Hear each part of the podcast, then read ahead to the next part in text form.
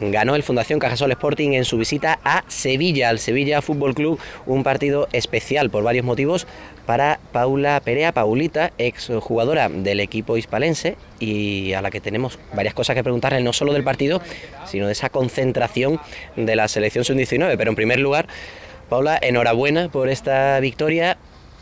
¿Qué nos cuentas del partido? Bueno, hemos comenzado ganando.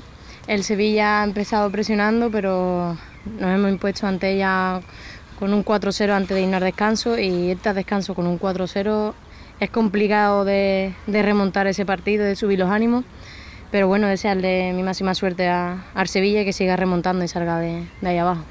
Me imagino que lo mejor para vosotros, además de la victoria, es esa manita que os ha echado el, el, Albacete y que os metéis ahí de lleno otra vez en esa pelea por amarrar el octavo puesto, por lo menos al final de temporada. Bueno, ese es el objetivo que queremos alcanzar, que es alcanzar la Copa de la Reina y bueno, queremos luchar ahí contra el Oviedo para ver si podemos llegar a esa octava plaza. Porque al final ese es el objetivo. Ese es siempre el objetivo que quiere el Sporting y claro, queremos alcanzarlo y esperemos que, que todo salga bien en estos partidos de liga que quedan. Una recta final de campeonato en la que también, aunque ahora vamos a ir a eso, pero muchas jugadoras estáis pendientes porque tenéis que llegar en la mejor forma posible para poder afrontar ya no solo el tramo final de liga y una hipotética clasificación para la Copa, sino incluso ese europeo sub-19. Bueno, quiero llegar yo personalmente en buena forma para, para ese final de, liga y esa supuesta que queremos alcanzar la, la Copa de la Reina, esa clasificación. Y claro, el europeo, pues todas nos queremos meter para jugar ahí y a Portugal esta fase. Y vamos ya al lío. Selección española, empieza esa concentración, tenéis unos duros rivales eh, en Portugal. ¿Qué nos cuentas primero de esta ronda élite? Son rivales muy complicados. Eh, antes de, de, salir a 18 vamos 24. Y nada, en Semana Santa nos concentramos 15 días aproximadamente, de los cuales vamos a estar 7-8 en Portugal y jugaremos los, los tres partidos para clasificarnos.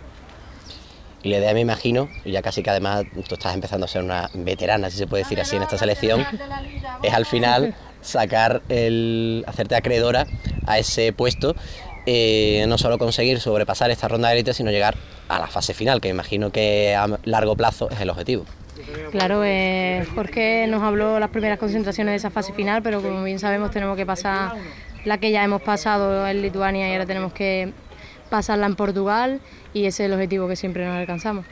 ¿Cuál crees que es la seña de identidad de esta selección sub-19? ¿La ves muy distinta a la que, por ejemplo, llegó a ser subcampeona de Europa el pasado verano?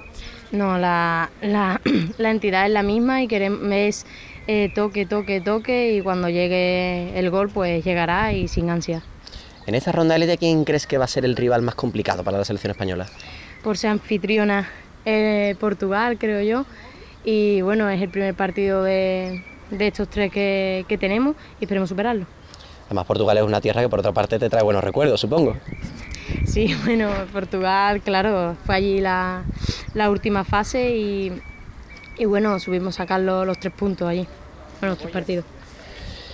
Y una vez que llegue eso, yo me imagino que por si acaso, y ya insisto, a largo plazo, pero tus planes para el verano eh, creo que de momento no vas a hacer. Bueno, yo no, no, quiero hacer planes para el verano, pero bueno, espero ya y esperemos llegar a, a esa fase final del europeo. Y para terminar, tanto la selección española como, como en el club, llegamos, estamos ya en esa tranquilidad que tanta falta le hacía, bueno, en este caso al, al Sporting. Está, la, está ya la cosa, ha habido problemas ya económicos durante toda la temporada está ya la cosa con tranquilidad para centrarlo solo en lo deportivo, que al final es lo importante? Bueno, Manol y Antonio no, no lo suelen comunicar al vestuario hasta que la cosa no, no, está muy mal, para eso, para centrarnos principalmente en los partidos y en el objetivo que tenemos de la Copa de la Reina. Y yo creo que con su trabajo y esfuerzo pues, sabremos sobreponernos a esa situación. Y a ver, que no solo de fútbol vive el hombre. ¿Qué pasa con esos animalitos?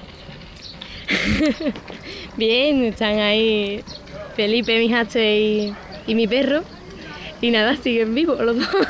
Lo digo porque para quienes no lo sepan, aquí nuestra, nuestra entrevistada tenía en mente meterse con veterinaria y yo no sé cómo ha, quedado esa idea. Bueno, me he metido primero en un grado superior y a ver si, no sé si me meteré por veterinaria o por otras ramas de, sanidad. Aún todavía no, no lo tengo concreto. Por lo pronto, si hay que adoptar una mascota en la selección sub-19, yo creo que nadie mejor que tú para, para elegirla.